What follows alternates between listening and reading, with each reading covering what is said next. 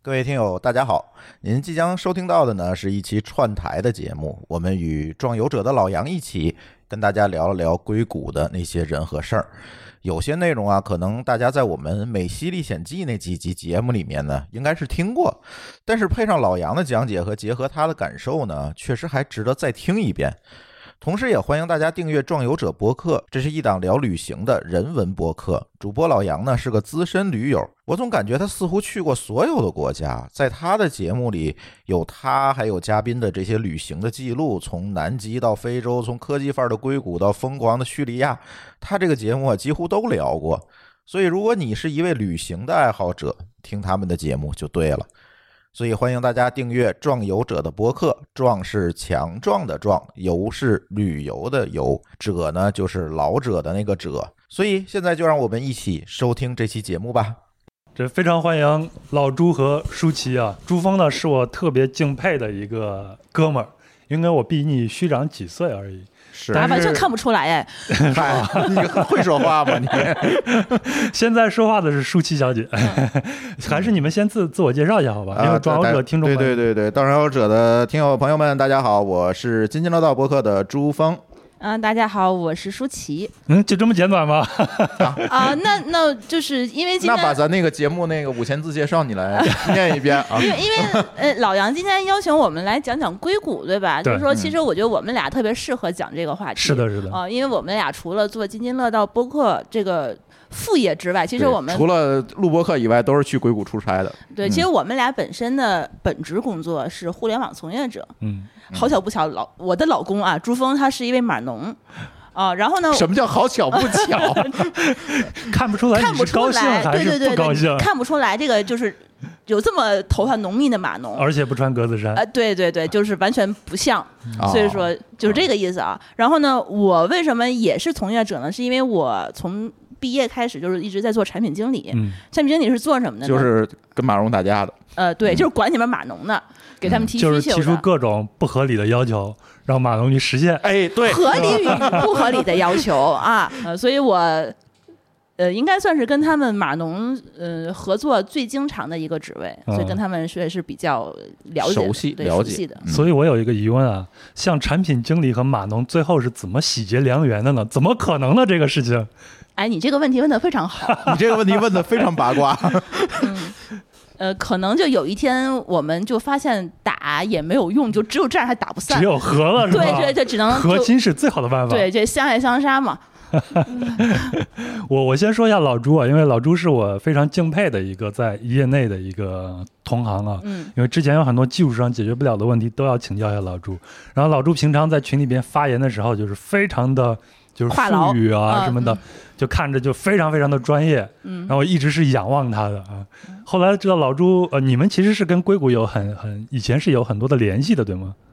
嗯，其实是我们现在有几项工作，其中一项工作其实是在给 Google 在做他们国内的这个开发者组织嗯，啊，所以每年可能在疫情之前啊，嗯这个说来又是一个伤心的故事，在疫情。之前每年可能都要去硅谷去转一圈儿，去参加他们的会，或者是带我们的听友，因为我们的听友其实很多也是这个行业里面的从业者，所以总是带他们啊去硅谷玩一玩啊，去硅谷转一转啊，基本都是这样。所以，嗯，刚才我打开了我的这个 Google 相册，看了一下我在美国哪儿拍的照片最多，然后看了一下，全在西边儿， 全在西边儿。然后我们我们节目还有一个产品经理叫波波，嗯然后发现他照的照片都在东边儿， 因为他在东边纽儿约上的人学嘛。对，啊，对对对， 所以也特别巧，就是跟硅谷一直是有相对来讲比较紧密的这个联系，总是有这种联系。包括我们听友很多也是在硅谷，特别有意思的是，一会儿咱可能会聊到，特别有意思的是，我上次去硅谷做了一个北美的听友聚会，发现比在国内听友聚会来的人还多。那边人太无聊了嘛。 对，那边人无聊，特别无聊。然后，呃而且就是怎么讲呢？他们对播客的这个接受程度可能比咱更高一点儿。其实我觉得，作为我们互联网的技术从业者吧，就硅谷，我觉得可能是一个我们永远绕不开的这么一个地方，对，就有点类似于北京的中关村、五道口儿，嗯，嗯然后这但硅谷可能又是世界的这种技术的起源之地，对嗯所以说大家可能或多或少在心里都有一个硅谷梦，对，但是你像你刚才说北京的中关村啊、五道口这些，嗯你像一个外地人来北京，如果他不是一个科技从业者的话，他很难会说我要专程设计一个路线去一趟中关村啊，去个五道口啊去参观一下。啊，这肯定的，对，但是我感觉硅谷好像不一样。你像我自己啊，我并不是一个科技从业者，嗯但是我去西海岸到到了旧金山这一带的时候，也一定要设计一趟旅行，去一下硅谷去看一下，嗯，因为你在生活中你会仰望很多的产品，你像 Facebook，你像 Google 这对些东西，它是一个标志性的，是一个巅峰性的一个产品，所以一定要去一趟。就是那些东西的话，是你平时一直在用的，对，但是你在硅谷的时候，你会发现你走进它，嗯，你看你下了机场，然后租个车，你开出来，然后在那一条这么幺零幺公路是吧？嗯你跑上，你你周边两边的公司的那个 logo 都是你平时每天在用的那些产品。嗯，那种感觉的话，跟我们在中关村创业大街上走的那种感觉又不太一样了。对，而且最大的区别其实是这样。今天老老杨特别想让我聊聊硅谷不一样的地方对是什么。咱这样行不行？嗯你先把硅谷稍微的科普一下，在之前我们的节目在做斯坦福的那一期节目里嗯嗯面，大概提到了一下，对对说对，斯坦福是硅谷的，其实是最早的一个孵化地嘛。是是嗯是，硅谷这个地方特别有意思。在早年间，其实硅谷就是一片这个菜地，种什么呢？种葡萄的，嗯因为当年这个硅谷那个纬度就特别适合种葡萄，嗯弄葡萄酒。其实到现在，咱们去硅谷有很多有名的这个旅游线路和景点，其实也是去看这个葡萄酒的酒杯庄酒嘛。人生就是在那边拍的嘛。啊，对，所以这个是它的传统，以前都是葡萄地、樱桃地，都是种种这种东西的。然后它为什么在后来成了一个我们现在在讲它为什么成了一个世界的创新中心？我们其实不能管它叫互联网中心哈，我们可以是管科它技叫起源地吧？呃也不能叫叫创新中心。为什么叫创新中心？这个事情特别有意思，就是。呃，它的主因其实就是因为斯坦福。嗯你在斯坦福那期节目里，那位嘉宾其实讲的对，也很多了。其实硅谷的这些科技企业在早年间从。嗯，最早的像惠普等等这些公司，从这些公司开始，其实大家可以理解成都是斯坦福的校办企业。哦，哎，你的校办工厂，你们能理解吧？其实都是这样一个概念，因为当时斯坦福把大量自己的土地租给了这些创业公司，嗯，让有他点们来像现在用，在的那儿孵化创园这业样。的，其实就是为什么我现在讲宇宙军中心是五道口，其实五道口你会发现它也是临着大学，嗯，而且各地的创新中心基本都是临着大学，也大就学是城，嗯对，都是临着大学。其实是因为有这样一个关系，就是其实它在里面会有这种所谓的这种学术转化嗯，啊，即这个找什么实习的产地方学研，对哎对。对，就是然后智力更具非常体一集中点，的找个地实方习，我找实习生方面等等都有这样就的是需一生求。便宜，说实在，对，而斯坦福当年建校的时候，它也有一个规定，就是这是老校长留下来，当时这个斯坦福创始人留下来的一个规定，说你不能把斯坦福做成一个盈利机构，不能把它做成一个盈利机构。所以在这个过程当中，那我怎么样用？可以允许的方式，给我的学校能够有这种源源不断的这种啊财政上的供给嗯，这也是他们在考虑的问题。那最终其实就是和这些用它很富裕的土地，因为当时他拿下来那个土地在西部很便宜的，对大他荒有地大吧， 量的土地，然后就租给这些他们自己的校友、他们的毕业生，然后去做科技创新。嗯当然，最早其实是芯片行业了，我们都知道嗯，啊。再后来就是我们的这个 PC 行业，呃惠普当是时那儿的第一个高科技企业是吗嗯，？惠普算是比较早的科技型企业。那嗯、呃包括当年的什么仙童，其实仙童这个公司很有意思。仙童这个公司最早是做胶卷儿的，做胶卷儿的公司。嗯，然后后来 才转型做计算机、做数码、做芯片这些东西。然后，然后还有德州仪器啊等等这个公司。当然，这个如果我们讲这个历史就很长了。然后，仙童里面的人怎么分出来，变成了英特尔和 AMD。现在我们看到这些芯片的公司，其实这个故事就很长了。这个大家可以关注我们津津乐道节目，我再详细讲。嗯这个广告插的好啊， 猝不很及顺防，滑，对，对，但丝是不一般。 但是硅谷其实就是这么一直有一个创新文化在驱动的，包括当时在我们的七八十年代，就上世纪的是七八十年代有一个嬉皮士的文化的流行。嗯然后其实这个整个的嬉皮士文化这种呃所谓的打引号的反政府和去中心化这种思潮，也促进了在客观的层面上也促进了硅谷的这个科技创新。嗯，啊那这个怎么讲？我还蛮感兴趣的，因为之前我们看一部电影叫《好莱坞往事》，对吗？嗯，这里对。边讲了很多关于那个年代呃，那你新可以事物再看一部电影，那部电影叫《乔布斯》啊， 啊，对，你可以很明显看到，因为当时这帮人他要做的事情，就是要干掉这种政府所主导的或者大机构所主导的这种霸权。嗯，比如说，当时最重要的一个霸权就是计算霸权，没错，啊，以前的这个计算资源都是垄断在大公司的手里的，都是中心化的这个计算机。我用那个电传打字机，我连上去远程操作，我才能用到这个计算资源。那这帮人就想，我能不能把这个霸权去除掉？我把这个计算机放在我的家里，每个人就能用。那这个时候，他们成立一个叫佳酿计算机俱乐部。然后在里面有很多人在在想，用各种各样的办法在想，我怎么样把计算机小型化，能够放在家里。对，这个时候，嗯，出来一个著名的计算机的型号叫阿尔塔八八零零，你你别总看我，我还没对出生呢，啊， 我也没出声，不好意思啊，不知道这些你历史。你不要把我说这 么老，你总看我应该叫阿尔塔八八零零，这个可以可以看我们今天的节目，因为我记得不是特别清楚了。那这个计算机并不出名，最出名的是有一个呃湖滨中学的中学生帮他写了一个。计算机语言嗯哦叫 Basic，、那这个中学生就叫比尔盖这茨。在咱们上学的时候会学这些东 西。对，你们你们你们，啊，啊，我们 我对们啊对对，我们我们 啊啊，然后呢，这由这个呃，就是比尔盖茨创创给这个阿尔塔八八零零这个计算机写的这个 Basic 语言开始，慢慢的这个 PC 的家用计算机的普及，慢慢的开始嗯萌芽，一直到今天，后来又有了苹果公司和 IBM 的这种两种架构之争等等，包括施乐公司，它在里面做了很多图形界面上的这种贡献。慢慢的，它聚集成了当时的一个创新中心。为什么我们总说硅谷是一个创新中心，而不是一个互联网中心？这个是概因为念我它还一是嗯开始的创新并不是互联网，一开始的创新其实是芯片、计算机，慢慢垒到了互联网这一层。嗯哼啊，这个当年的这个阿帕网民融化之后啊，这些公司才会出现了 Google 啊等等，后来出现 Google 这些公司，然后把互联网又往商业化的这个领域推进，而上互联网商业化的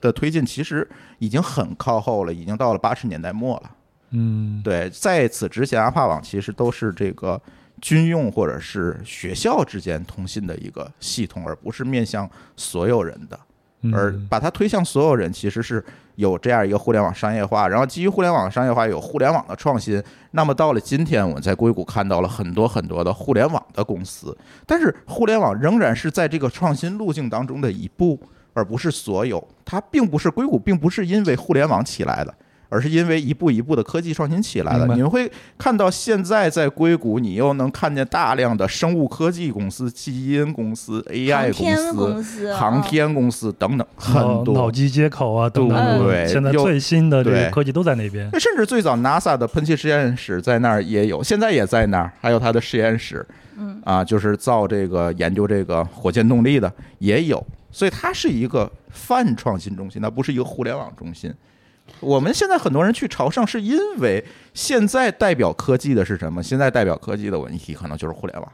嗯因为它正在这个产业成熟的这这那个它其实我就是是这样一前种沿科概技，念它嗯其实都是在前沿科对嗯技，对它其实是一个创新中心，而这个创新其实是由当年的这个嬉皮士文化、去中心主义、反政府主义等等这些东西来一直推动的，通过这个文化来推动的。哎，但嗯我特别好奇，为什嗯么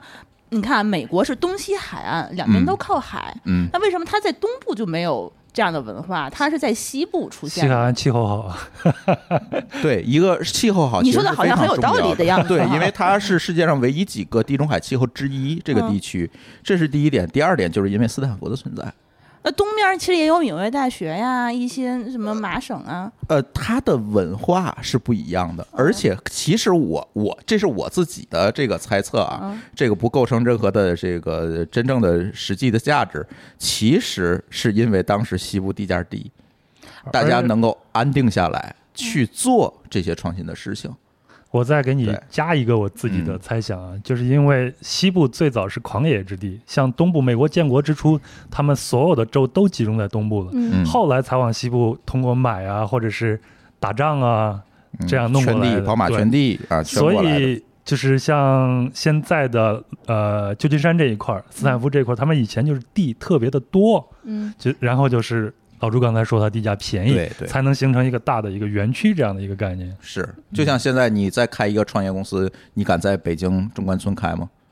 都已经往你房租都都付不起的。嗯当年能够给他们大量的时间、机会成本去做这种孵化，而且还有一个重要点，当时正好是冷战阶段。冷战阶段的一个最重要的军事基地就是美国的范登堡空军基地，就相当于咱们的酒泉卫星发射中心，它是在西面吗？在 NASA 那块儿它吗就在旧金山的，咱路过过，就在旧金山的南面。所以有大量的技术需要去做转化。你去计算机历史博物馆，我会看到专门有一个章节在讲那个实时计算，其实就是给它那个导弹控制那些系统嗯去做那些东西，其实也是有一部分军转民这一部分的一个促进嗯在那边，因为范登堡的那个导弹的那弹道正好对着是俄罗斯嘛，它就不可能在东边儿。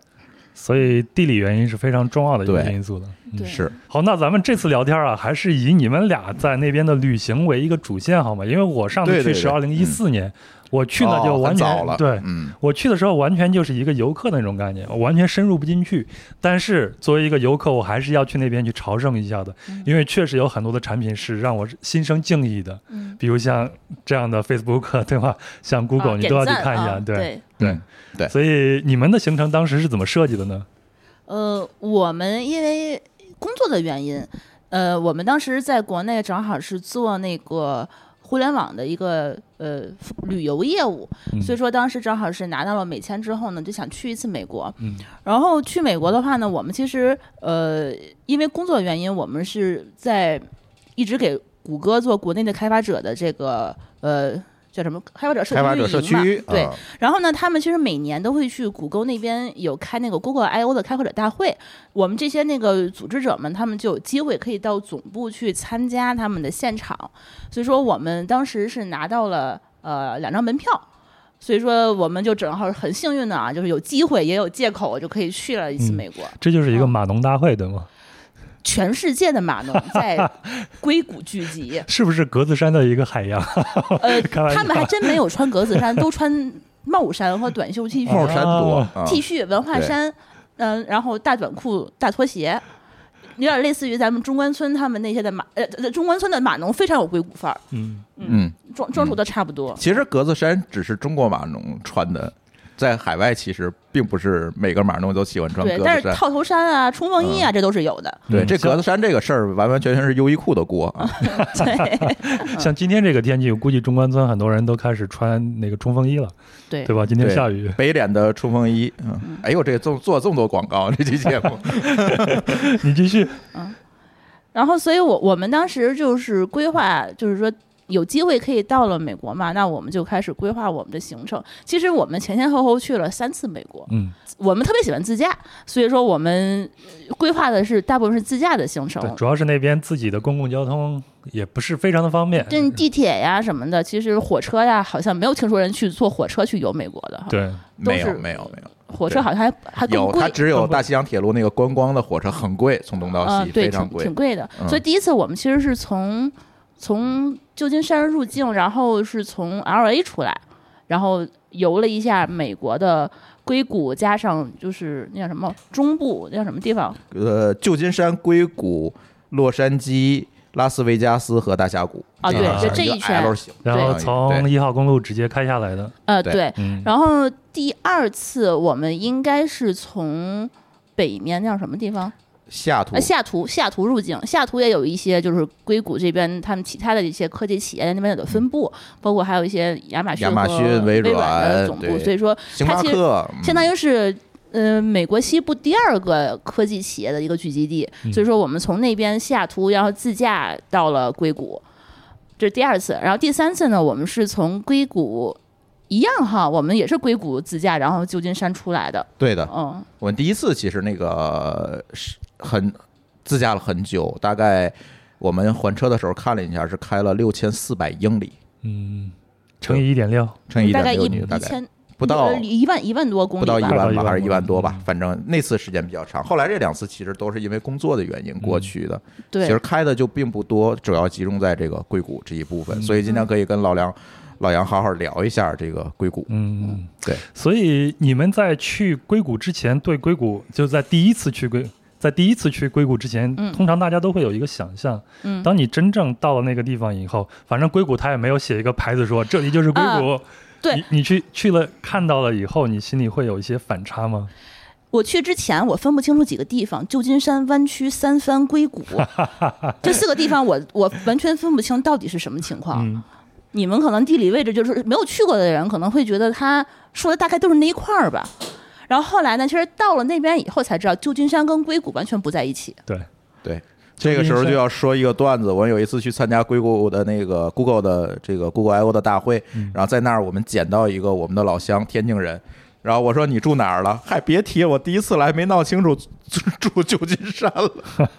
然然后三每天每要往返，对，嗯六十英里，从城里边坐火车到那边，差不多得三十多分钟，是就坐火车是呀嗯是。他每天坐火车，然后折腾，是，对，就是所以会很多人感觉都分不清楚对，。其实硅谷它只是旧金山的南湾，就就海湾的那个沿海的那一个靠南那嗯那个湾，对，硅谷它并不是说是某一个城市叫硅谷，它是一片城嗯市，类似于京津冀三角，就这这一周对围对一对片，对然后连在一个地方，然后从湾的这边到这边连在一起。它这一个地方，它三环赛周围吧，这些小城市们连在一起才叫对硅谷。嗯、它离旧金山开车其实相当于北京到廊坊吧，差不不差多不，多差不差不多就是那样多，的对对也没有什么其他特别好的基础交通。反正我当时是订了一个 Airbnb，然后嗯他在那个联合城，嗯然后就开车再到硅谷，差不多就是十五分钟左右，嗯中间要过一个收费的桥，所以还是很很方便的。因为我之前我已经做好攻略了，嗯然后我住的那个地方呢，刚好是一个台湾的在硅谷工作的人，你知那道交他流很方便呀。对嗯，然后他们给自己在硅谷生活的华人会叫自己。归公归母嘛，嗯不知道你们有没有听过这样的一没个有说啊，法？什么意思啊？就是如果是男士在那边工作，归那叫公归公；哦如果是女孩子在那边工工作，就叫归母。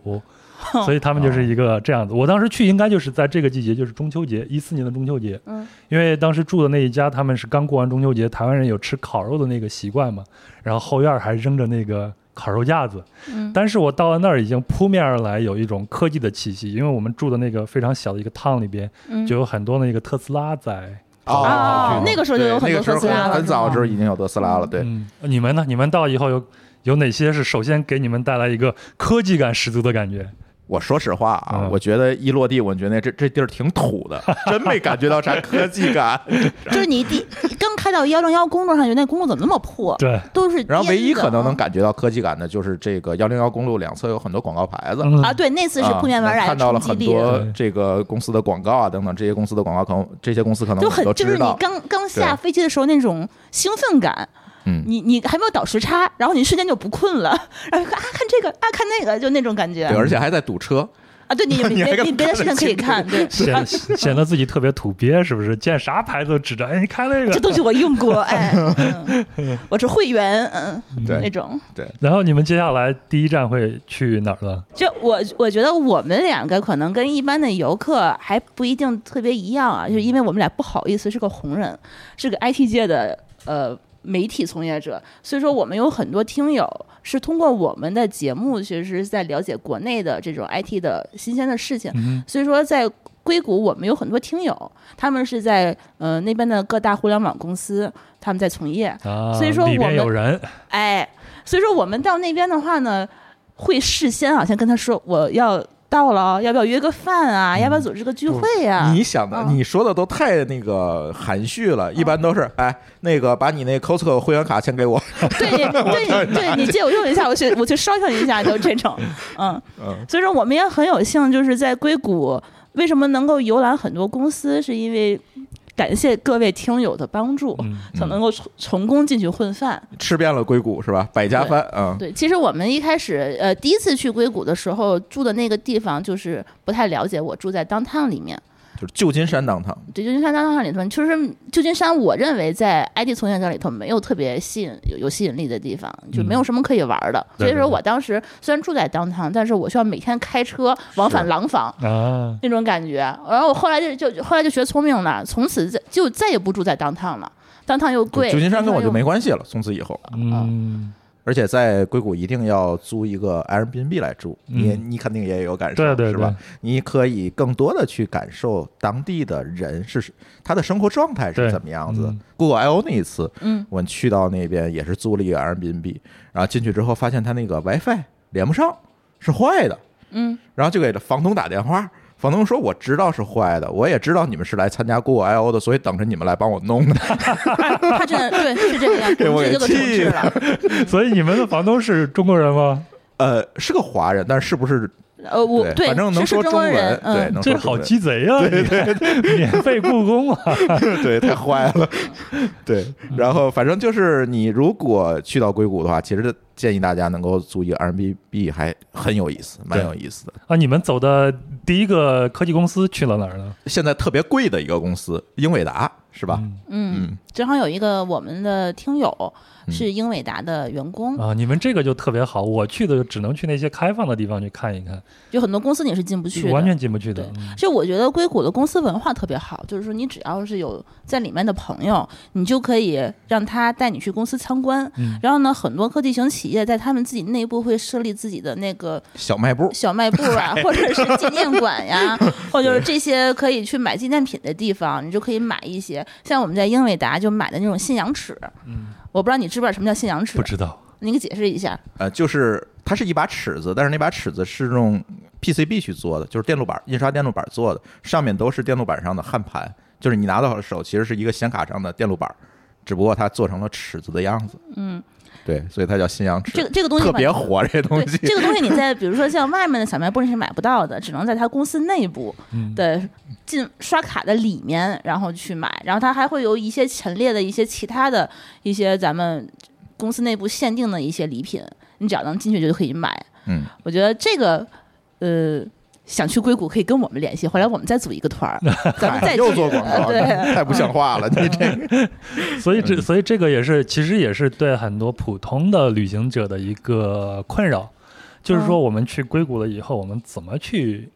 啊怎么能顺深畅度游的是吧？深度游一下，嗯或者说就是正常的这种渠道下，我们能看到一些什么？嗯，这个我来讲吧。嗯其实，如作为普通人来讲，确实很难进到这些科技型的公司里面去参观对。但是，也并不是说每一个公司都只是对内部开放的。你像 Google、像这个苹果等等这些公司，其实它都有向游客开放的游客中心。没错，你也可以在里面去买到他们东西，能够在他们的园区里面转一转，其实都是可以的。呃，像我比较推荐大家去几个比较典型的公司，像 Google 肯定是要去，是是吧？而且它的园区是可以走进去的，对，它里啊面大有楼礼进不品进不去的大话楼的进不去，但是园区是可以进去的。对，而然后且你还可以骑它那园区里面的共享共享单车车、哎对，对还有他们那些打打网球那个地方，应该是沙滩排球，沙滩排球的场地，那个特别的著名，其实它在有很多电影里多的面都能出现嗯对，有很多多的那个运动场地，你都可以去，可以跟它那个安卓机器人拍照，有很多场地，也可以买到它的纪念品。那个 Google 其实是可以去的，然我后一四年去的时候，嗯在里边还看到了很多的无人车，啊，对，然后它、嗯对它的树上还有很多的松鼠在跑对，对嗯，是然后就感觉特别的棒，真的就像是一个呃园林的这种园区一样。哦，然后你就能看到他们那那些在里边工作人一一看就是职员们，他们那种精神状态就非常的昂扬。啊，对，嗯其实怎么讲，你可能看到都是表象吧。嗯，我们对这个行业有更多的了解，有的时候可能看到的不太一样哈，但是没关系，先给大家讲这个攻略。Google 是可以去的，然后苹果也可以去。苹果现在它建了一个新的园区，原先那个园区只有一个苹果店，没有什么可看的，你也走不进去。但是它现在在它的新园区外面专门搭了一个游客中心，你在游客中心，虽然你进不去，因为如果大家是经常看这个科技公司的话，你们是知道。苹果公司的那个新总部是一个飞碟形状的一个大楼，对，那个大楼你是进不去的。但是它在楼外面修了一个小小的这个访客中心，而它怎么让你能看到这个大楼呢？它用了 VR 的技术，它发给你一个 iPad，你打开这个 iPad 就可以对着这个模型，这个圆环状的这个模型，你就能看到这个大楼里面的所有的东西。呃，这个是每个游客都可以去预约。呃，看你的到那儿，它就发给你一个，你就 OK 可以去看。嗯，然后你可以在这个屏幕上操作，把这个圆环拆开，看某一部分到底是什么，每一个地方在做什么，你都是可以看到的。嗯，然后它是是专门修了访客中心，当然里面也有这个 App Store，你可以去买东西，然后还还有很多的场地你都可以去转，等于整个也是在这个苹果的园区里面。然后至于其他的公司，像我们比较耳熟能详，像 Facebook，啊呃，像这个呃 Twitter 是在旧金山的 downtown，还有啊 Airbnb 是在对 downtown，对，我想起来，它不我去一样我去旧对金旧金山的话，可能为数不多的几个目的地就是他们当趟的那些小的一些互联网公司，对对嗯，但是在像那边 Airbnb 啊、对 Twitter 啊，然后 Pin Pinterest 呀、嗯还有就他们都是在里面。是，但是那都在写字楼里嘛，对，所以像在硅谷，可能那些公司呢，像 Facebook 啊、YouTube 啊等等那些公司呢，你其实也是可以在它的园区里走一走，它有一些拍照的景点对可以拍照，嗯都是可以。但是如果你恰巧能够认识，哎，这些公司的人朋友，他都是可以把你带进去。哎，这就是今天邀请你们俩人来哦聊的重点，就是懂进了哎因为去你们能是什进么去是吧？有人儿，哦对，哎那你进去的话，你不光是可以参观，你知道一般的硅谷公司他们吃饭都是免费的，嗯，嗨，嗯，嗯 而他他那个食堂，我们去吃过最好的食堂应该是林呃荫林荫的食堂，嗯它是专门领英嗯领英的食堂，它是每周专门是有不同的菜单，每天的菜单是会提前发给你。然后呢，它每他们那个园区是有四个食堂，四个食堂的菜单你是可以挑的。比如说你今天知道哦，这边吃中国菜，嗯然后那天上班的同事会特别多，然后那个菜你就需要提前早一点去去吃哦，是吗？啊。呃，领英啊，我觉得它是一个硅谷的奇葩。它在那边招员工的主要的方法就是靠吃来拴住大家的胃口。哦，这就是他们最大的福利是吗对？他们吃得他们非经常常派大巴去其他公司门口拉人去吃午饭，啊，然后他们一般的情况下，硅谷的呃每一餐的午餐上面会标注热量这是法规要求。啊、因为你嗯怕发胖嘛。但是他那边中餐是没有不写的，是不不遵守这条规矩的 是，因大为家可没以发现吗？ 呃大家可以随意吃。嗯，然后对所以领英的中国的员工应该是硅谷相对应该比是较多是的，最多的，嗯是最多的。对然后呢，你如果那边有一个朋友的话呢，你可以中午之前去找他，让他带你进去，先吃一顿，吃完了以后呢，消消食，在那边先转一圈儿。爬一爬楼啊，然后写字那个写字楼里头啊，工位上走一走，然后呢，走完了以后呢，最后你从他们食堂的那个小卖部那块儿再出来，再吃点儿他们的零食，喝杯咖啡，哎你就知道去完美国怎么胖的 了。因为他们那边还有很多下午茶呀、什么咖啡的那个就是嗯咖啡机啊什么的，这些都是免费供应的。嗯，然后我们去那个网飞的那个办公室，它还有免费的那个拉面拉面机，听嗯说过吗？免费拉面机，呃，对你就是点一下选我要吃什么拉面，比如说豚骨料理拉面嗯，点完了之后，下面就出来一碗热热腾腾的日式拉面。所以它是真正的那个碗，还是像我们买那种桶装方便面那样？它泡是面它是有一个碗，上面加热水，然后煮好的面，然后那些料包都给你泡好了，拿出来就可以直接吃，啊跟你在外面呃一般的拉面店买到的拉面的味道是一模一样的。嗯嗯，高科技拉面。现在我们在城里边吃一碗没有互联网精神的拉面，都得跑天津 去了，是吧？嗯哎，我突然想起一个事儿，我记得我一四年去，然后一五年回来，当时国内互联网创业有一个，我忘了那个词叫什么了，就是说， O to O，对对对，嗯比如像，哎，我对这个行业太了解了， 是吧？看我都没说出来点你我就知就知道道了是什么。嗯当时在硅谷就有很多人用这样的方式去创业，国内的公司组织那边的人带这种游客进去吃饭，后来被公司给发现了，然后嗯对，记是出过过处这么分一个事儿，对，嗯是开除了，直接开除啊了。是，对，是 Facebook，我记如果没记错的话，他们其实当时啊，并不是说像咱们这种朋友关系，你带几个人过来，他是以商业为目的，在对国内接团啊儿，嗯，他在国内组织一些公司的互联网的一些公公司的高管，然后你你报名组团去那边，不光是游玩儿，他还组织讲座，嗯，对，在公司里面你找一个会议室，他给你开会，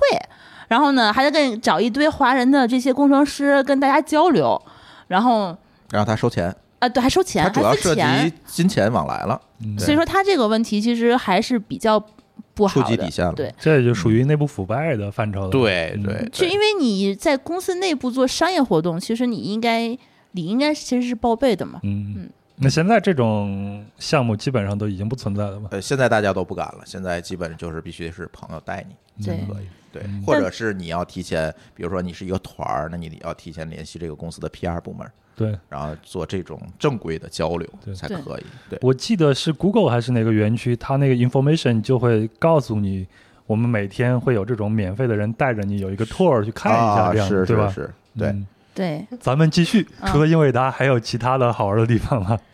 其实就按照我们那最后最后那一次去硅谷的那个行程可以啊来来介绍就可以，因为那一次也挺有意思的。我们回来疫情了就，对，嗯嗯，英伟达一九年是我底们的时候了，，对我们可以声称我们是疫情之前最后一波去过美国的中国人。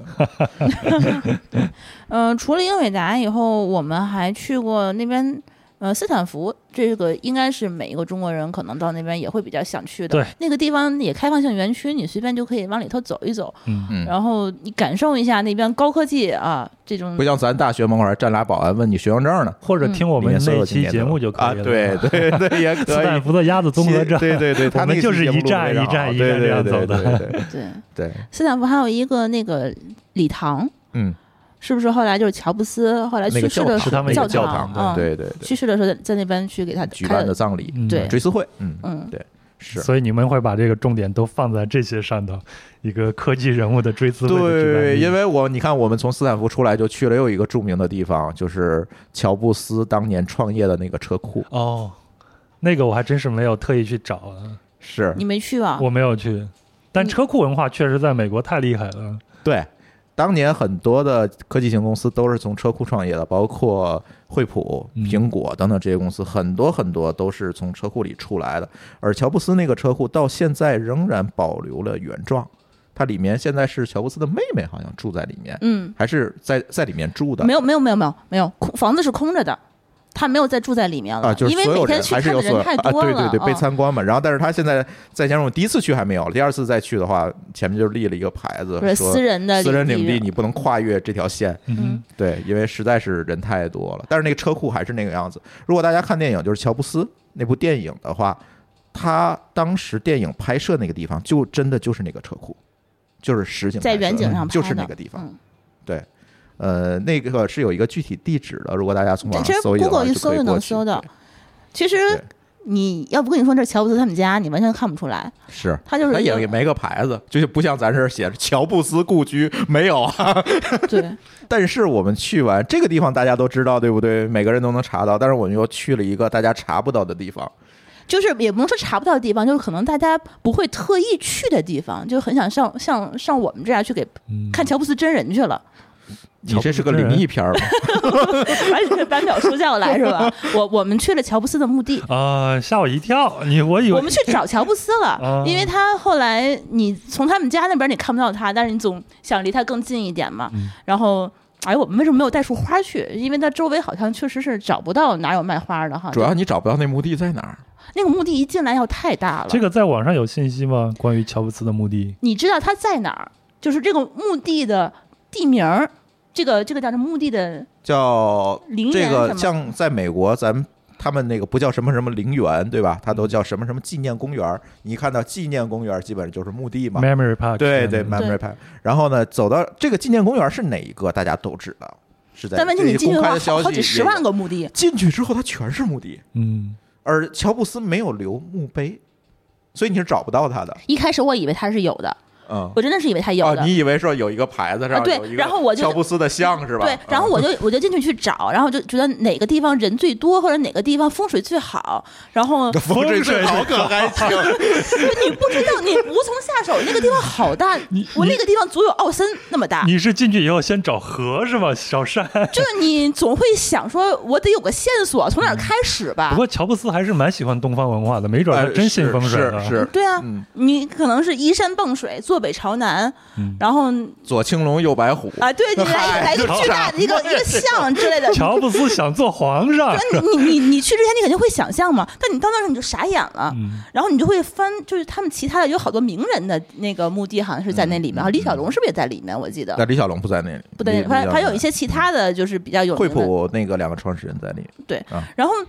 嗯，我找了一下午，毫无线索，嗯，然后我没有人可以打听，我不这个时候呢，这个时候有趣的是故事就有了。对，嗯这个时候有两个在那边给他那些园林浇水的那个工人在那边什么浇水、刨坟的、浇水的，挖坑的，就是明天可能有人要来埋，他开一个那个挠，然后哎呀，我无所谓了，就是他们的工作人员。然后呢，我就哎厚着脸皮吧，实在是没有线索去问问他们说乔布斯在哪儿啊？大哥说：“我不能告诉你，说乔布斯在天堂， 我我不能告诉你，因为这个看他的人太多了。嗯给我讲一堆大道理，说是他们的他们的家人呐、希望乔布斯能够安静的在这边自己一个人，然后呃不希望被打扰，嗯 所以说 peace 呢 and。love，呃，大概就这个意思，但是我不能告诉你具体他的地点，但是我可以告诉你是他肯定是在这里面。然后我说，那你能不能告诉我一个大概的位置？他说，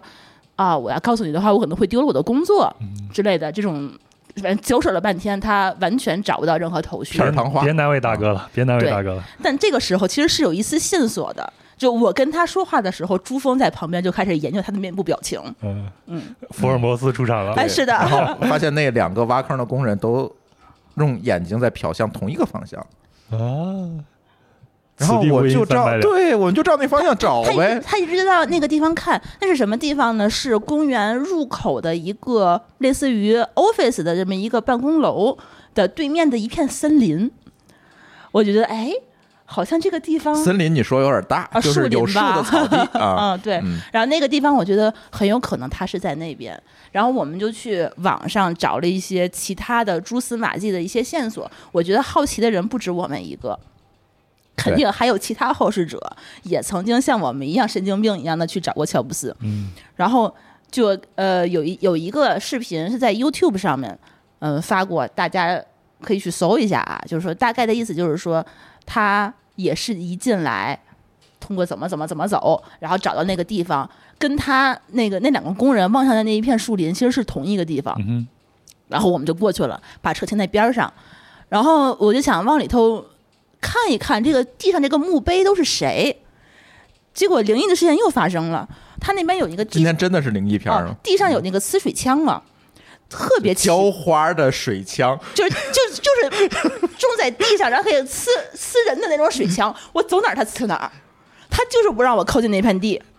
这是人工智能还是人工啊我觉灵得它异可呀？能是有后 面有乔布斯一直控制他，不让他过来。嗯对，然后其实你想，咱浇花都知道，别管中国和外国，浇花浇草不可能在大中午浇，越教越死嘛，对啊，所以但是我们走过去的时候，那些喷水枪就开始在喷，就它有一个感应吧，如果有人靠近的话，它啊就会似喷。乎也不像是感应，我觉得是那个 office 的人能看到，因啊为正好对着嘛，他如果看到有人过去，他可能就会把它打开，嗯，然后就在那儿在那儿喷水。但是大概按照我们网上的线索，其实我们大概找到了那个位置，嗯其实挨着惠普其中一个创始人的墓，在他的旁边儿。对。对，嗯然后对面就是嗯 office 的人，直接可以看到那片地，因为你有人来的话，他可能就会能知道。然后他那片地就会密密麻麻有很多很多的墓碑，只有中间的，就是按照他那个线索走，中间有一个地方突然变得非常开阔，什么都对没有。是一片空地。对，这边是惠普创始人，那边是另外一个什么人。然后它的上面有一个大概是类似于井盖儿这么大小的一个呃牌吧，嗯它是它不是一个是个墓碑铁牌儿对，它是镶在地上的一个牌子，上面写了一个不认识的人的名字，嗯但是时间也不是乔布斯去世的时间，大概是往前错了一年，还是往后错了一年，我不记得了。嗯，但是去世的那个时间是一样的，嗯所以说根据种种的线索，我们判断觉得应该就是这个地方。嗯然，后所以它就是使用了另外的一个名字。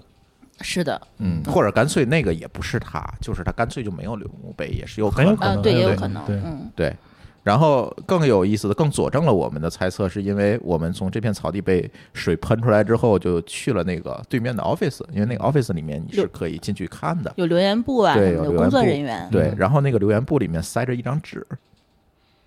那张纸上就是我们在 YouTube 上看到那个视频里面的内容。啊，嗯，你想，如果他们不想让你找到他的话，他为什么在里面塞这么一张纸呢？所以他这个是只给有心人准备的，对，对吧？只有你到里面看到纪念册，打开纪念册给他留言的时候，你才能看到这张纸。嗯，对，所以应该是那个位置，我们猜应该是那个位置。说我们这么去打扰人家乔布斯老爷爷也不太好，是吧？所以我就想对问你们这个问题啊，到了那个地方以后，你们会想些什么呢？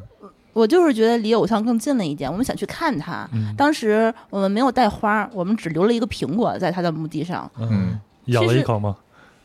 还真还真没咬。对但但那个那个那种感觉，就是说真的是朝圣的感觉，就是说你走过他的足迹，走过他的公司，去过他的家，去过他的墓地，然后你会觉得哦，他呃做的这些产品改变了我们的生活。嗯然后呢，就是这种这种感觉，我不觉得他，但是我觉得他可能也是在刻意回避，他确实是希望自己安静一些，所以说也是一个蛮复杂的一个心态。我们在想，如果他没有死的这么早，我们现在买手机的时候可能还有充电头。 ，iPhone 十三也不是这样子的，是吧？直接被气活了。前头我们也聊到说，乔布斯他是对东方文化，你像他年轻的时候是，他哦也去是一个印壮游者，度，。嗯对，然后他从印度沿着这个佛陀的这个出生地到他死亡地都走了一遍，然后他在印度还会没事儿抽一点啥的，然后才顿悟了，回去创立了苹果这样的一个公司。这样的一个人确实是很有很意思神奇的一个对人，很神奇的一个人。那嗯咱再聊点阳间的事儿好不好？杨坚的事儿，对，咱回回到杨坚啊， 回到杨 坚，故事结束了啊。嗯，你们在那边还办过听友会吗？就是有很你们那有很多津津乐道很多听友都是对在硅谷工作的嘛？对，你跟他们接触的时候，会有一种感觉不一样的这种感觉吗？嗯，其实印象最深的就是我去英伟达的那天，然后舒淇同学突突发奇想，然后问我们英伟达那位听友说：“你们每天上班打卡吗？”然后我们那位听友愣了五秒钟，啥是卡？哎对对他问我什么是打卡，他问我什么叫打卡， 然后我们就傻了，嗯，对，就是因为他是从上大学就开始一直在美国，然后后来嗯就是没有在硕士中毕业国工作然后过在一直嗯工作，然后后来进了英伟达的芯片的核心部门。他们那边的硅谷文化跟咱们国内其实差距还是蛮大的，所以说呃，在那边跟着他们进了很多高科技的公司去参观，看到他们那些就是工作的那些氛围啊，还有他们的工作环境，应该是我们国内的一些从业者非常向往的一些工作的状态。嗯比如说他们很少就是说有打卡的这么一个概念，嗯但是有时间的话呢，他们会从你的日历去预约你的时间，然后你也是非常弹性的去工作，嗯、你没有说特别呃严重，就是说准确的这个作息的一些要求，或者说你嗯必须得在办公室你的座位上面去工作，待着这。对嗯这些所有的硬性规定都是没有的，他们的所有的这些公司的文化呀、工作的气氛呀，都是非常开放、非常平等的一些一些状态，就是说感觉啊、非常向往。嗯，我看那个美剧《硅谷》，嗯然后看他们那种工作状嗯态，我就还是挺挺羡慕的。对，呃你看，我以前是在文化部门工作，就是在报社工作，相对来说我们已经是你这非也常很非常自的由自由了，嗯了。但是后来呢，嗯还是没他们自由是吧？对，嗯，呃，但是后来呢，我就呃就出去旅行。等我回嗯来以后，也就是一四一五年的时候，突然听说国内的这种互联网公司居然还有什么大小周，而且每周的周六还要工作，我当时就惊呆了。嗯我说，在我小时候的八十年代，咱们上小学的时候、是吗？那个时候是一周只能休息一个半天，后来能休息两天，那就天大的事儿啊！嗯举嗯，国上下都欢迎啊。对，现在怎么又变回去了？我就很难以理解，像互联网公司这样非常要激发你的智慧、要很多的灵感的这样的公司，会这么的用制度去束缚住他们。对，而且其实我印象。最最特别的是我参观网飞的那一次，嗯，网飞的企业文化，其实，在那边又是非常特别的一个文化。就网中飞特别好，我也多聊聊 网飞。对，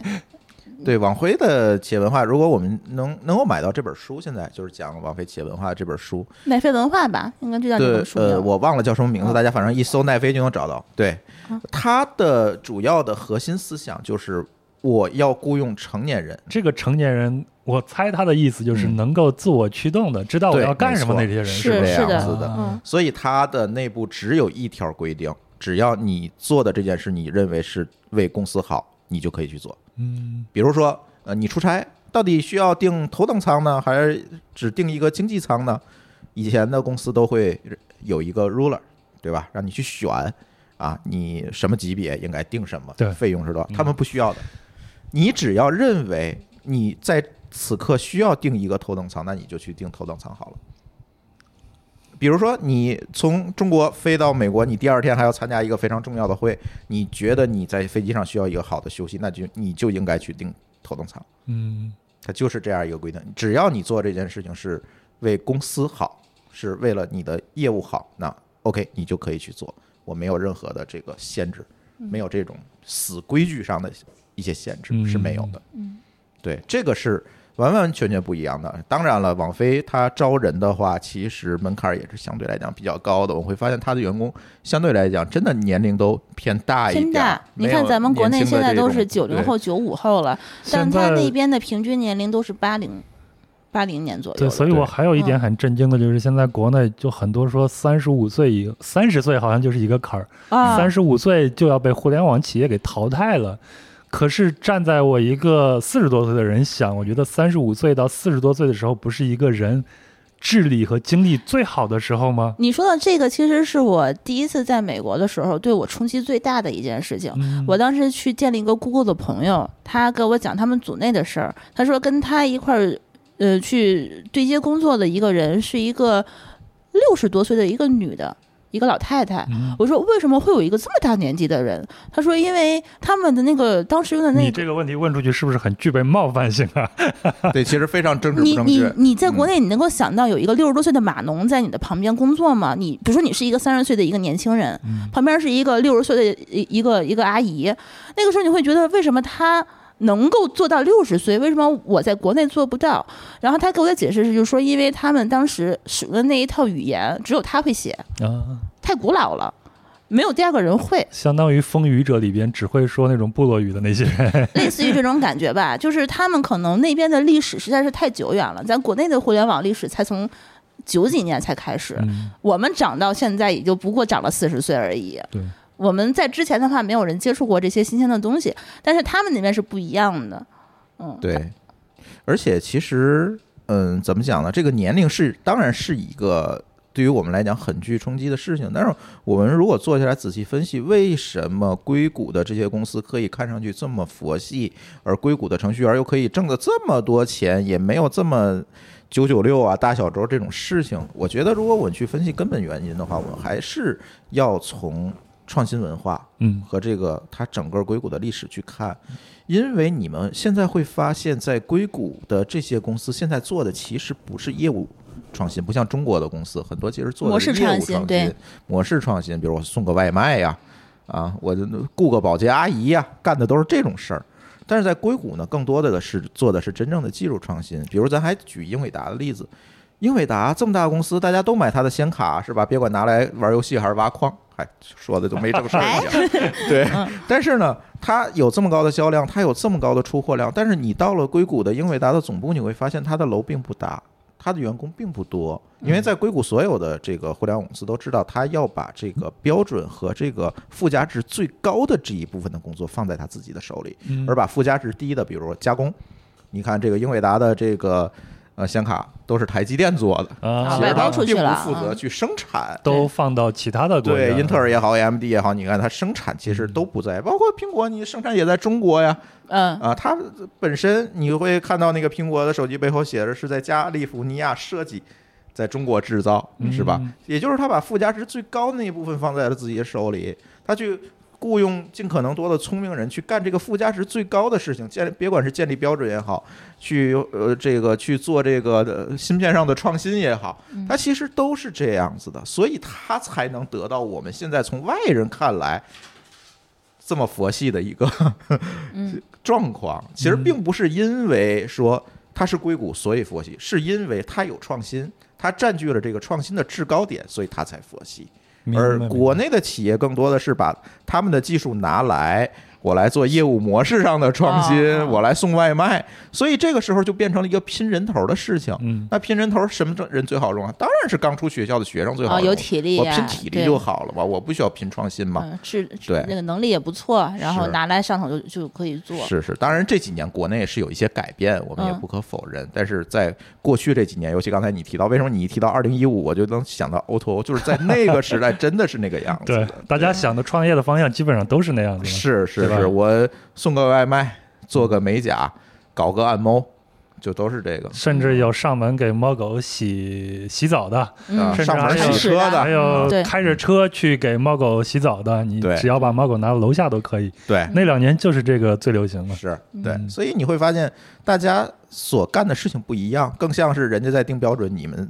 在做加工，嗯，更多是这样。因为中国是一个大市场嘛，呃，互联网用户足够多，所以他们去做业务模式上创新、商业模式上创新就够。但是在硅谷，可能更多它是引领了这个创新的方向，对，所哎那以这两个时候附加值是完全不一样的。所以说他们可能对人才的标准也是不同的。对咱们呢可能就是需要这些呃名校出来的呃年轻人，对但是他们那边的话可能会需要有一些历史积淀、有经验的从业者。对，嗯，就是王菲说那个成年人，嗯成年人嗯是的没是的错网飞，我记得他们那边的朋友说，他们的要求真的是你很难进入这个公司，进入这个公司你也有不同的 KPI，压力也很大，然后你留下来的话也很，所以很不容易他们也是压力很大的。但是非这常个大压力是来自于项目和个人的驱动。我认为他们完全是。是自己内心的驱动。你在那边去看他们周六的时候，在园区里也有很多人，然后在斯坦福里也有很多人，大家其实也很努力，并不是说像咱们这个样子，就是说，呃，完全就不加班或者是怎样，咱咱们去想的那种样子，其实不是的。他们呃每周每每天晚上其实也是在熬夜，第二天的话呢，也有因为早会而起不来的情啊况，嗯，嗯，所以我觉得全世界的码农其实都差不多。嗯，只是只不过有些它的压力来源可能不太一样。嗯对，而且我感觉啊，就是成就感还有点不太一样。嗯我举个例子，今天咱们是日日光派对的这个聚会嘛，嗯我刚才跟、呃能力有限的天水老师我们也在聊，他嗯也是一个自由职业。那我们就比较一下自由职业和以前我们上班的时候，嗯，其实自由职业以后对你自己的要求会更高的，对，你要对自己有一个很严格的一是个的，一个规自划驱，力，嗯嗯，对，然后有一个自驱力。但是这样的话，你做成一个项目以后，你的那个成就感完全是不一样的，而且你自己的能力的自我提升也是不一样的。没是错，的，嗯嗯，对而且我是觉得，在美国，尤其是在硅谷的中国人，其实他压力比咱们其实要更大一些，嗯因为他们留在那边拿的其实都是工签，嗯，嗯他们如果万一，比如，H 说1 B 要要摇号的，嗯，对，万一被公司辞退的话，他找不到工作，他是要回国的，嗯，他这个压力就非常非常高。之前听过很多在那边的呃华人的员工呃自杀呀、跳楼啊这种情况，也是因为压力太大。嗯，嗯，所以压力是一样，但是他们的形式是不一样的，系统是的不一样是这的个嗯这个压力的来自的这这个驱这个驱动力是不一样的，可以说，对对，嗯，对，你看，在硅谷，大家都要面临很多的竞争嘛。你像你嗯刚才也说了，包括我们内部的竞争、跟同事之间的竞争，甚至跟其他族裔的人的这种这种竞争。嗯，你们在那边接触的这些听友们，他们都生活在那边。咱们现在聊的就是自己的这种视角和感觉啊。你觉得他们卷吗？哎呀，我觉得就是我在那边其实见了很多朋友，有过得非常好的，嗯，有过得非常不好的。你要说他们卷吗？我觉得他们每一个人过得都不易。他们嗯、呃有因为各种原因留下来的，嗯，比如说有因为家属的原因留下来的，或者有因为一些其他的、其他不太合理的途径到到美国的。但是他们所有的人都在学技术，都在想当码农，嗯这是让我很震惊的。在国内的话，我相信啊，大家可能在北京有各种各样的从业者，但是没有说每个人都想学技术的。但是在美国不一样，我认识的所有中国人，无论你是去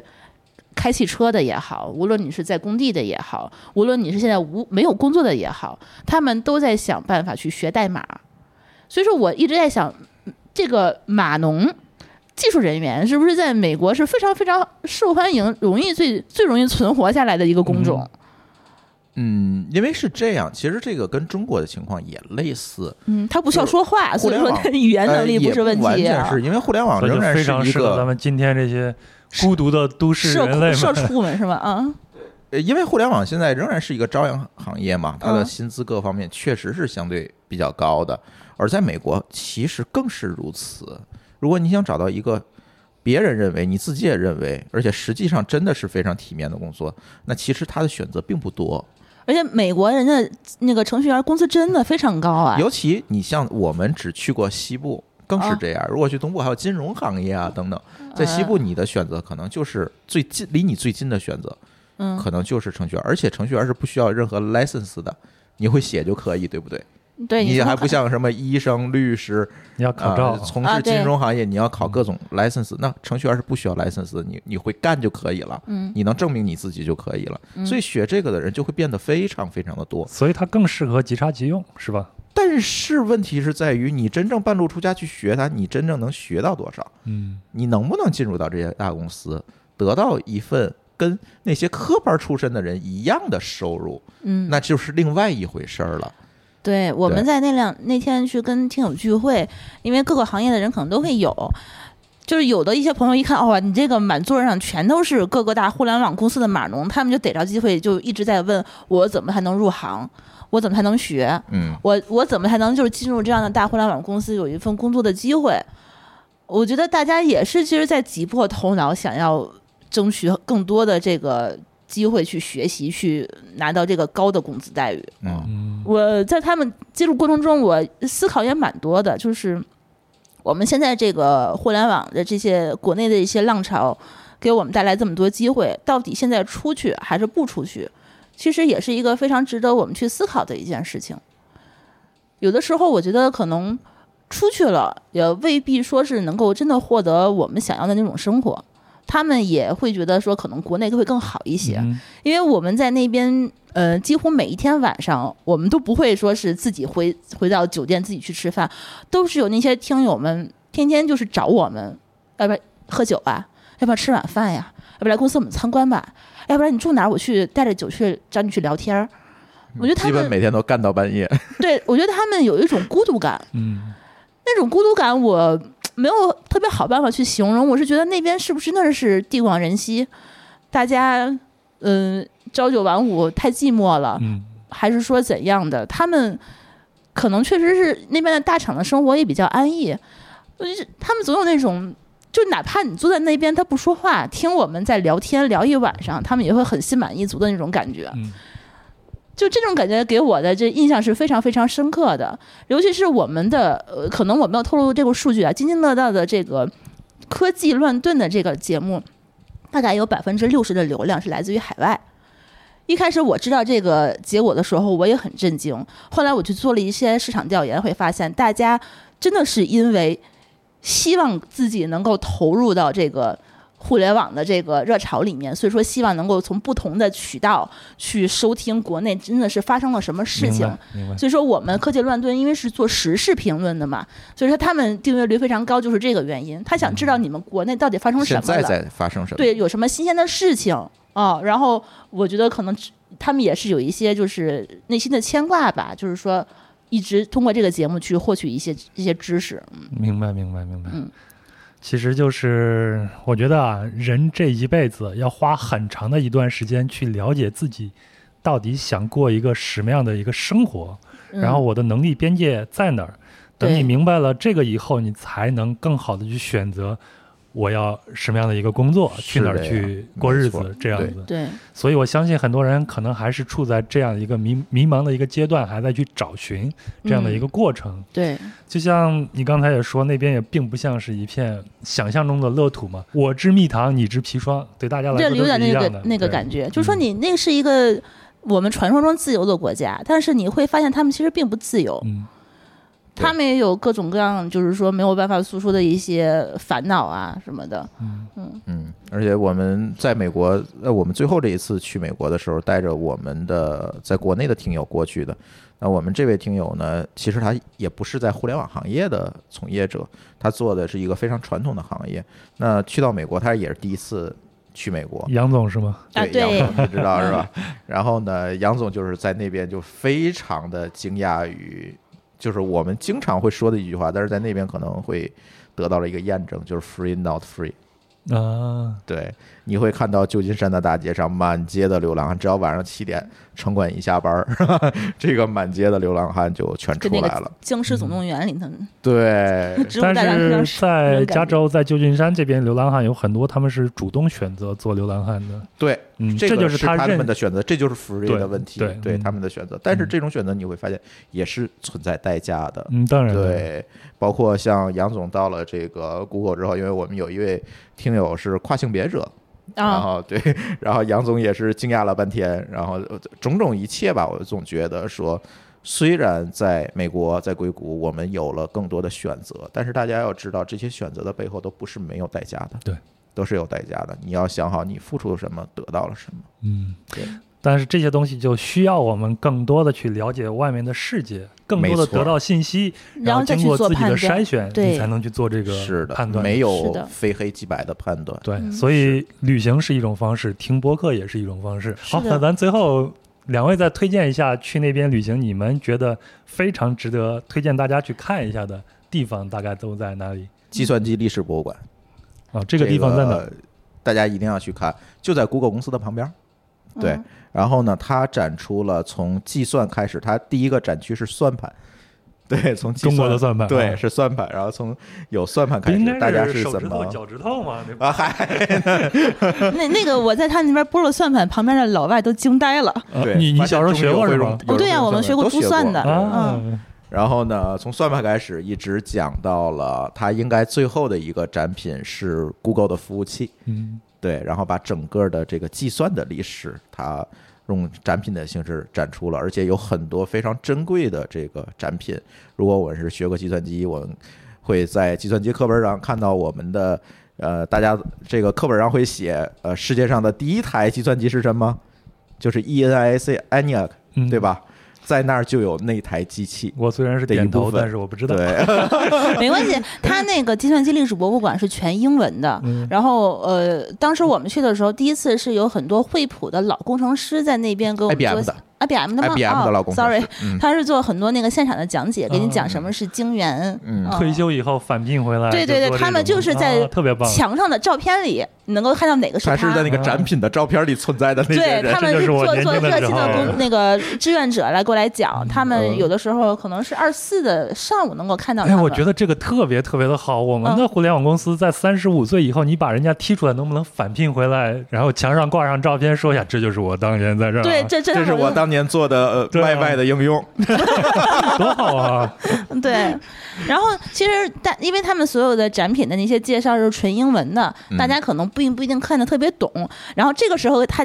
如果万一看不懂的话，我推荐大家去 YouTube 上搜一下津津乐道之前做过的一期节目，嗯就是我们当时呃，我们把每一件展品都录了下来，然后当时配请上了中文讲解。对，中文呃是老高和朱峰嗯两个人在旁边，就是专门全程讲了一遍我们历史博物馆里的所有的这个呃所有的展品所。有的展，几乎对所有的展品吧，对，我觉得大家可能看这个其实就足够了。嗯不用去了是吧？尤其疫情也没法去嗯，，最近也去不了了嘛嗯。对嗯还是要去，以后有机会还要去。还有其他地方推荐吗？呃，其实除了这些互联网公司、计算机历史博物馆以外，我建议大家还可以去看一看旧金山的这个叫科学呃，加州科学博物对馆，加州科学博物馆。这个加州科学博物馆应该是它是呃前面是博物馆，后面其实就是学校。嗯，它是一个世界上最大的一个人工的生态系统。它你进去之后，从水底的生物，水底的最深的水底的生物，一直到天上飞的生物，它做了一个生态圈啊，嗯在里面。然后你从下面一直走到上面，每一层呢，它是造了一个热带雨林在它里面。是一个螺旋状的，直对，接然后上你啊直接上去，上到最上面是蝴蝶啊之类的东西，在下面就是水底的那些生物。嗯，特别棒嗯非特别棒常好。那个，但是那个展馆不大，呃，停车也比较困难，因为它是在那个金门金门大桥那个公园里面，嗯所以它那个停车不太好停。大家如果去的话，也别赶上周末去。但是真的那个也是让我们很惊讶的一个嗯，地方可以，带孩子的时候，我觉得可带以去小孩看儿可一以下。去对，。对，然后包括那边还有一个 NASA 的展厅，嗯，这个可能很多人不知道。啊对， ，NASA 的一个什么基地吧，应该对是啊 NASA 的一个喷气试验基地，但是它里面附加了一个展厅，里面呢有卖 NASA 的纪念品，也有一些展出，比如说当年的登月车在里面，嗯然后也去也是可以去看的。呃，还有就是 Amazon Go，就是就这个，我觉得可能不是 IT 从业者可能不太会愿意不、啊，对，去的地阿方。玛总开那小卖部，对，啊就嗯无人超市，相当于就是它没有任何一个人，你咱看满大街不都是这样的无人超市吗？为什么要去看旧金山的无人超市啊，呢因为咱满大街的无人超市，你最终不是还要扫码结账吗？啊，他那个是你进去把东西拿出来就好了，不用结账。然后你走出去之后，你就发现你收到一一个扣费的通知。哦，面扫扫扫脸的吗？呃，它是扫你 Amazon 的那个 app 的二维码进去 OK，进到就是你进去就可以了。啊然后出来的时候就按照那个去结账了。明白他在那啊明白个天花板上布了很多很多的传感器去分析你的行为，嗯，然后去给你去做结算，那个蛮即刻的，就是蛮后现代那种感哎，觉。这个挺有意思，对，我要很去有意尝试思一下。对，嗯，还有就是它那些比较传统的景点吧，比如嗯说像金门大金桥，大桥啊，嗯恶魔岛啊，其实啊恶魔岛我蛮推荐的哦我我我是在对面看了一下的，因为啊我非常喜欢那个《石破天惊》那个电影，啊，就勇啊敢恶魔是岛。是是是是，嗯，嗯，对，恶魔岛其实如果一定要提前在网上订票，而且一定要订夜场票，订夜场票非常灵验，特别吓人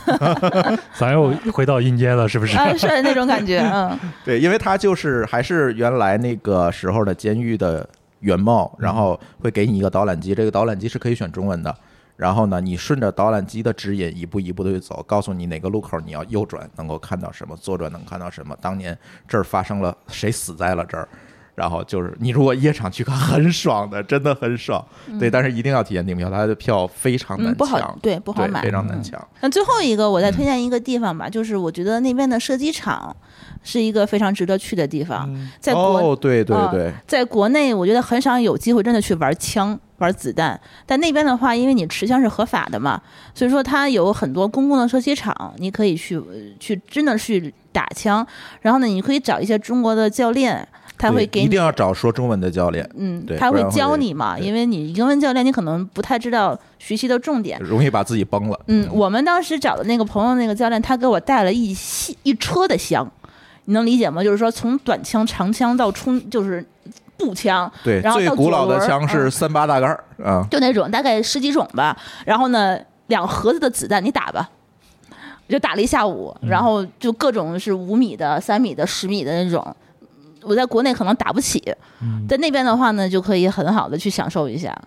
嗯，差不多吧，那今天啊差不多，嗯，咱们好接下来把时间留给，感谢你们听了这么久还没有走， 有什么问题？感谢您收听本期节目。本期播客节目由津津乐道制作播出。你也可以在我们的官网 dao 点 fm 找到我们的更多内容作品。如果您喜欢我们的节目，欢迎在微信、微博、朋友圈等社交媒体转发分享。您的分享对我们而言十分重要。如果您希望与我们互动，可以关注我们的微信公众号“津津乐道播客”，天津的津，欢乐的乐，道路的道。在关注后按提示操作，即可加入我们的听友社群。